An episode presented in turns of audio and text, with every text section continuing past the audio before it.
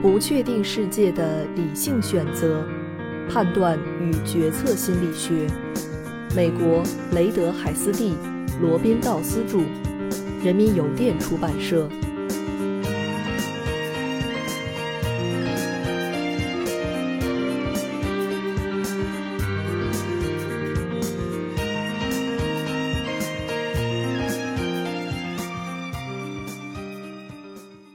第十二章描述性决策理论。在理论框架中，理论和实践没有差别；回到实际生活中，理论和实践确实有差别。简 ·L.A. 范德施奈肖特（一九五三至一九九四），当代著名的计算机科学家及教育家。第十二章第一节非期望效用理论。经济学悖论和心理学实验都不止一次地证明，在描述人类行为方面，主观期望效用理论并非有效的描述性理论。那些试图更充分地描述人类行为的理论，大多都保留了理性期望法则的基本形式。所以，这些理论有时称为非期望效用理论，用以表示它们是从期望效用的框架中派生出来的。为什么要在一般期望效用框架下继续我们的工作呢？第一，这个框架包含了某些成分，直觉和经验告诉我们，这些成分对于谨慎的决策很关键。第二，这个框架对于人们在许多不同情境中的决策行为提供了大体准确的描述性解释。一些经济学家将此框架称为实证论，因为它近乎准确的。将一种决策行为中的投入和产出和另一种决策行为中的投入和产出联系起来。第三，这个框架抓住了理性的本质。经过调整，我们的行为是可能接近理性的。我们乐观的假设，人们在实现个人目标的过程中至少保持着一些理性。然而，正如本书大部分内容所揭示的那样。人类远没有具备完全理性行为所要求的理性，也不会去追求最优特征。所以，有效的描述性理论和最好的规范性理论是不会完全相同的。解决规范性和描述性两者差异的一种方法是，在能够解释原理论最可靠和最重要悖论的标准公式中加入理论变化。在这些非期望效用理论中。最成功和最具有影响力的是 Kahneman 和 Tversky 的预期理论。与期望效用理论一样，预期理论运用代数公式来表示决策过程。选项指由一个或多个结果所定义的一种选择或者行动过程，这些结果就产生了由决策权重所衡量的价值。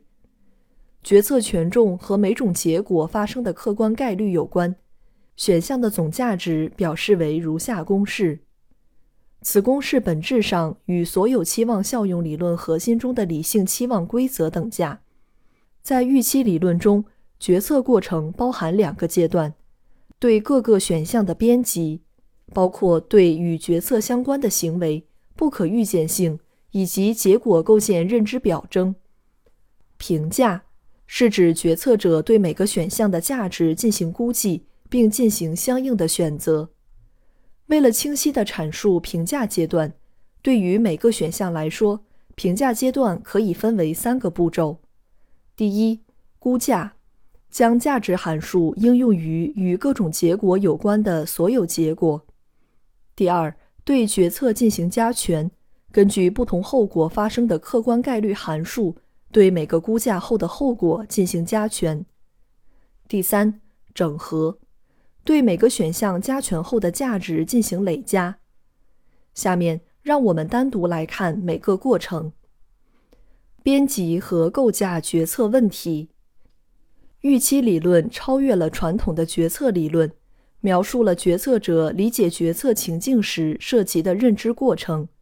由理解所导致的认知表征包含很多方面，如预期的结果、事件、事件之间的不确定性。相关的价值、参照点等，而且可能涉及其他有关价值估计和决策权重的信息。假定第一步重要的编辑操作是在客观的评价等级量表上设定一个参照点。涉及金钱和健康时，人们最有可能将现状设定为参照点。在个人的收益损失量表中，参照点被设定为零。解释与价值有关的现象时，参照点的位置是一个核心问题，因为它决定了什么是获益，什么是损失，而且它预测了在什么位置决策者对价值的变化最敏感。但是，参照点并不总是现状，正如 Tursky 和 Kahneman 所述，在日常生活中，很多种因素可以当做参照点。参照点通常是人们已经适应了的状态。有时候由社会规范和期望决定，有时候它体现一定的期望水平。这个期望可以是现实的，也可以是不现实的。在心理学中，除了现状之外，最常见的参照点是报复水平。这个点不仅为很多人界定了成功，尤其是那些成就需求很高的人，而且通常和我们搜索满意结果的选项的时间有关。正如第十章所述，满意的策略未必最优。我们预期报复水平和我们遇到或者考虑选项的顺序会相互影响，从而决定了决策的效果。在赛马场上，可以看到报复水平的效应。中奖概率较小的赌博在一天快结束的时候尤其受欢迎。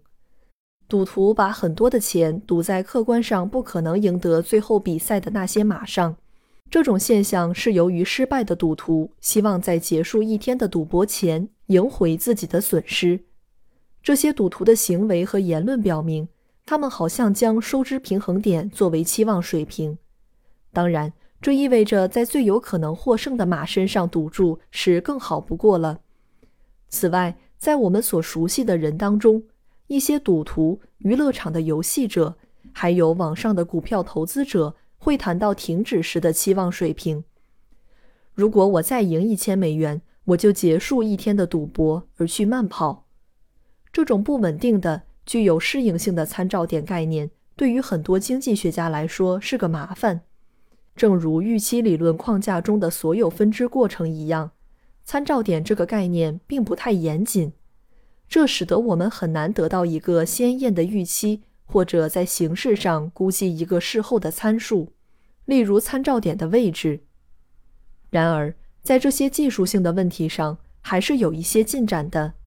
Lopez 和 Oden 设计了几个实验，直接考察被试对彩票的偏好。在这些实验中，他们确认了价值连续体上的一个特殊的敏感点。例如，要求被试对自己的选择进行出生思考时，他们评论如下：这个风险小的彩票有较高的头奖。且有更大的几率赢取一百美元以内的较大数额奖金。我更关注的是输掉的最大值，而不是赢得的最大值。我选择风险小的彩票，是因为奖金的最小值和最大值都挺多的，而且对于这二者而言，我都有很大的机会得到一百美元左右的奖金。我选择中奖概率大的彩票，是因为损失的最大值是比较小的，甚至是零损失。不管怎样，如果你有可能损失七十美元或者二百美元，那太冒险了。Lopez 和 Oden 得出结论，在人们对不确定选项的评价中，三个位置起着很关键的作用：参照点、报复水平和安全水平。他们解释，人们在安全关注和潜力关注方面存在个体差异，至少在金钱领域。这些个体差异存在跨时间的稳定性，而且它们可能与谨慎的和冒险的人格类型相关。研究者假定个体的报复水平非常不稳定，依赖于情境因素。Lopez 和 Oden 将这些解释为个体参数，并利用注意分配和眼动记录的间接测量方式来证实，在彩票选择的任务中。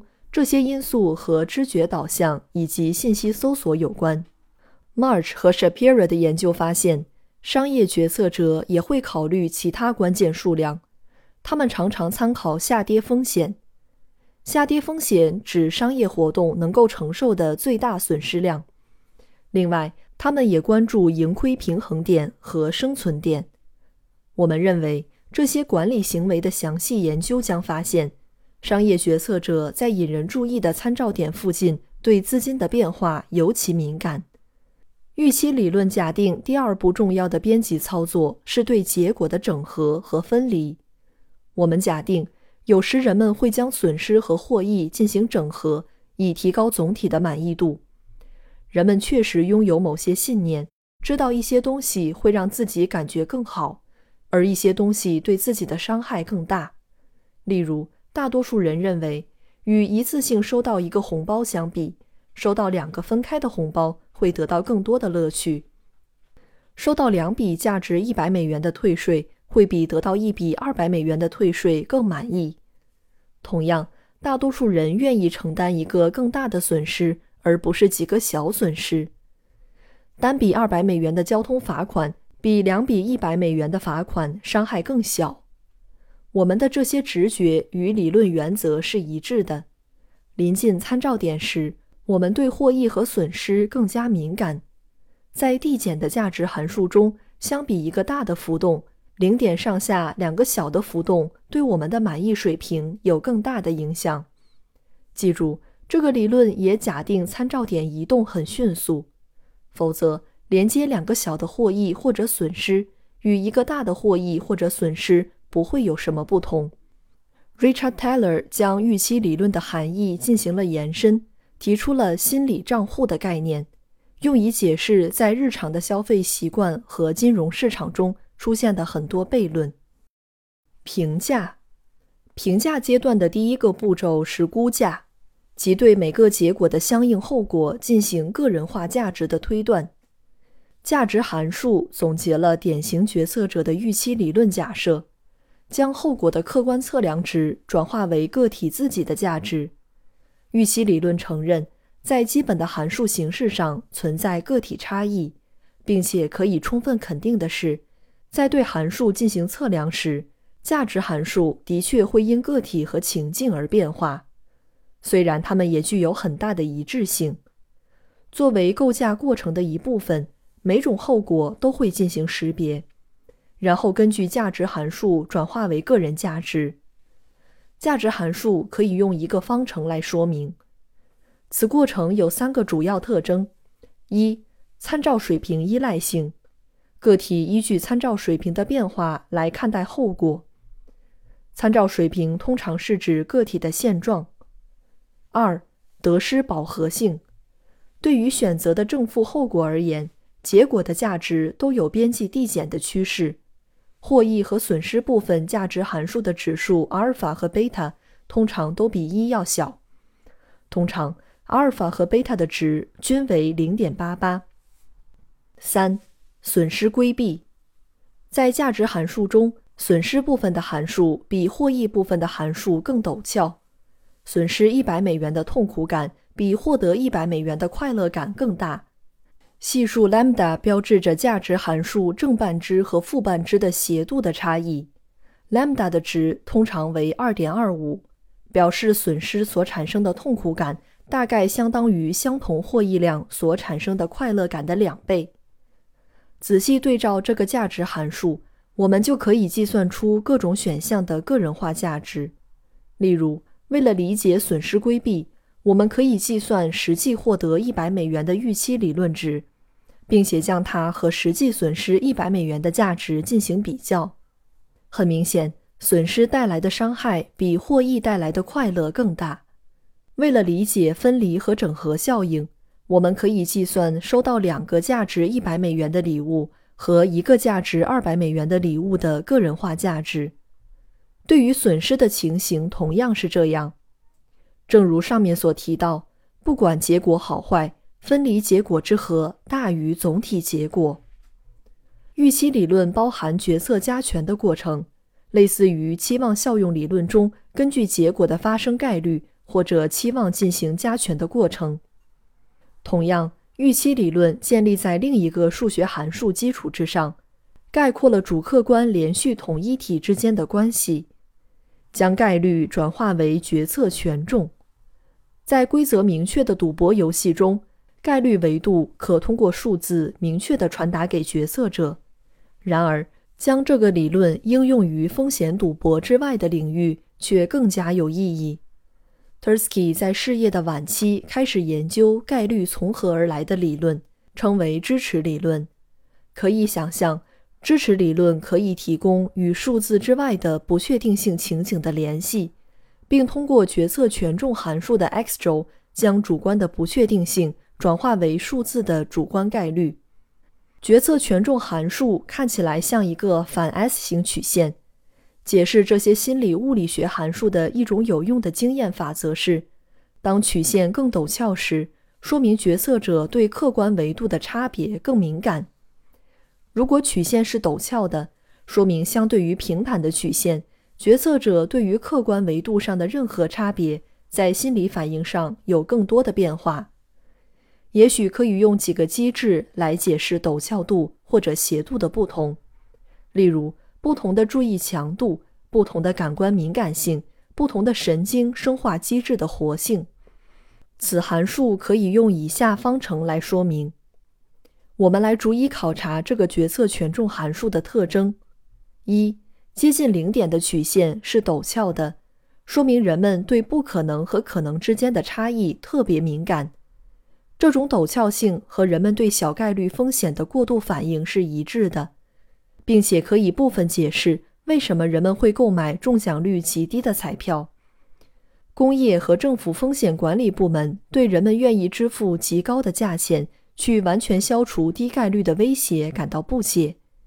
美国最高法院法官 Stephen Breyer 认为，从毒物泄漏、石棉泄漏和疾病易感性中消除最后百分之十的风险是毫无必要并且没有收益的尝试。为了支持这种观点，Breyer 提到美国环保署的管理者所说的话：“在几个月内可以消除几乎所有危险废物堆中大约百分之九十五的有毒物质，但是想要消除最后残存的部分。”却需要数年，而且还要花费高昂的成本，投入大量的社会资源、巨额的法律费用，并会引起无休止的争论。作为一名曾经的初审法官，Breyer 讲述了一个他经历的难忘事例：用十年的时间去清除新汉普希尔南部的一个有毒废料堆，除了一处私人会所，这个地区的大部分废弃物都已经被清理干净。该会所为了清理最后这些废物，向法院提起了诉讼，要求得到九百三十万美元，以便用焚烧的方式清除少量浓度已经很低的多氯联苯和挥发性有机化合物。这九百三十万能换来多少额外的安全呢？这十年当中，长达四万页的记录显示，即使不做任何处理，即使在废料堆玩耍的儿童每天吃少量的脏土。每年吃七十天也不会对身体造成显著的伤害。废物经过燃烧以后，这些儿童每年吃二百四十五天的少量脏土也不会对身体造成明显的伤害。但是因为那是一块沼泽，所以没有儿童去那里玩耍并吃脏土。将来也不可能有吃脏土的儿童出现，因为在那里造房子是不可能的。当事人也承认。至少一半的挥发性化学物到两千年的时候会消失。我所说的最后百分之十这个问题的意思就是，花费九百三十万保护一些并不存在的吃脏土的儿童。问题并不在于人们想不想安全，而在于人们对很多类似的风险反应过度。这意味着资金将不能用于其他保护性的或者有益的社会工程。因为每次在没有必要的清除项目上花费九百三十万，就会导致用来消除更严重灾难的经费少掉九百三十万。二，在客观概率维度大约零点二的位置有一个拐点，在很多赌博情境中，人们在这个位置对客观概率感觉精准。三，在曲线中间的大部分位置，人们是回归的，曲线有点太过平坦。客观概率的较大变化所引起的决策权重的变化较小，人们对于中等概率的变化不敏感。函数的这一部分说明，人们会超级叠加事件的客观概率，一系列的决策权重的和小于其客观概率的和。四，最后，在度量客观概率的高端，随着概率增大而接近确定时，曲线重新变得陡峭。这种现象有时被称为确定性效应，它部分解释了阿里悖论中的偏好模式。确定能获得大奖意义重大。对于参加实验的被试，从零点九九到一的变化，比从零点一到零点一一的变化更重要。因此，当人们在精心设计的阿里悖论中做选择时，这种心理会使其违背期望效用理论的独立性原则。图十二点三总结了预期理论提出的决策过程。我们可以在时间序列中自由安排三个预备阶段。这个理论本身对于计算顺序并不十分明晰。此外，像大多数科学理论一样，这个公式已不断得到修正，从而能够容纳新的实验发现。该理论的最新版本中有一个更复杂的向下累积的加权过程。接下来，让我们了解一下最新的行为研究，尤其是那些区分传统期望效用理论和预期理论的行为研究。Thank you.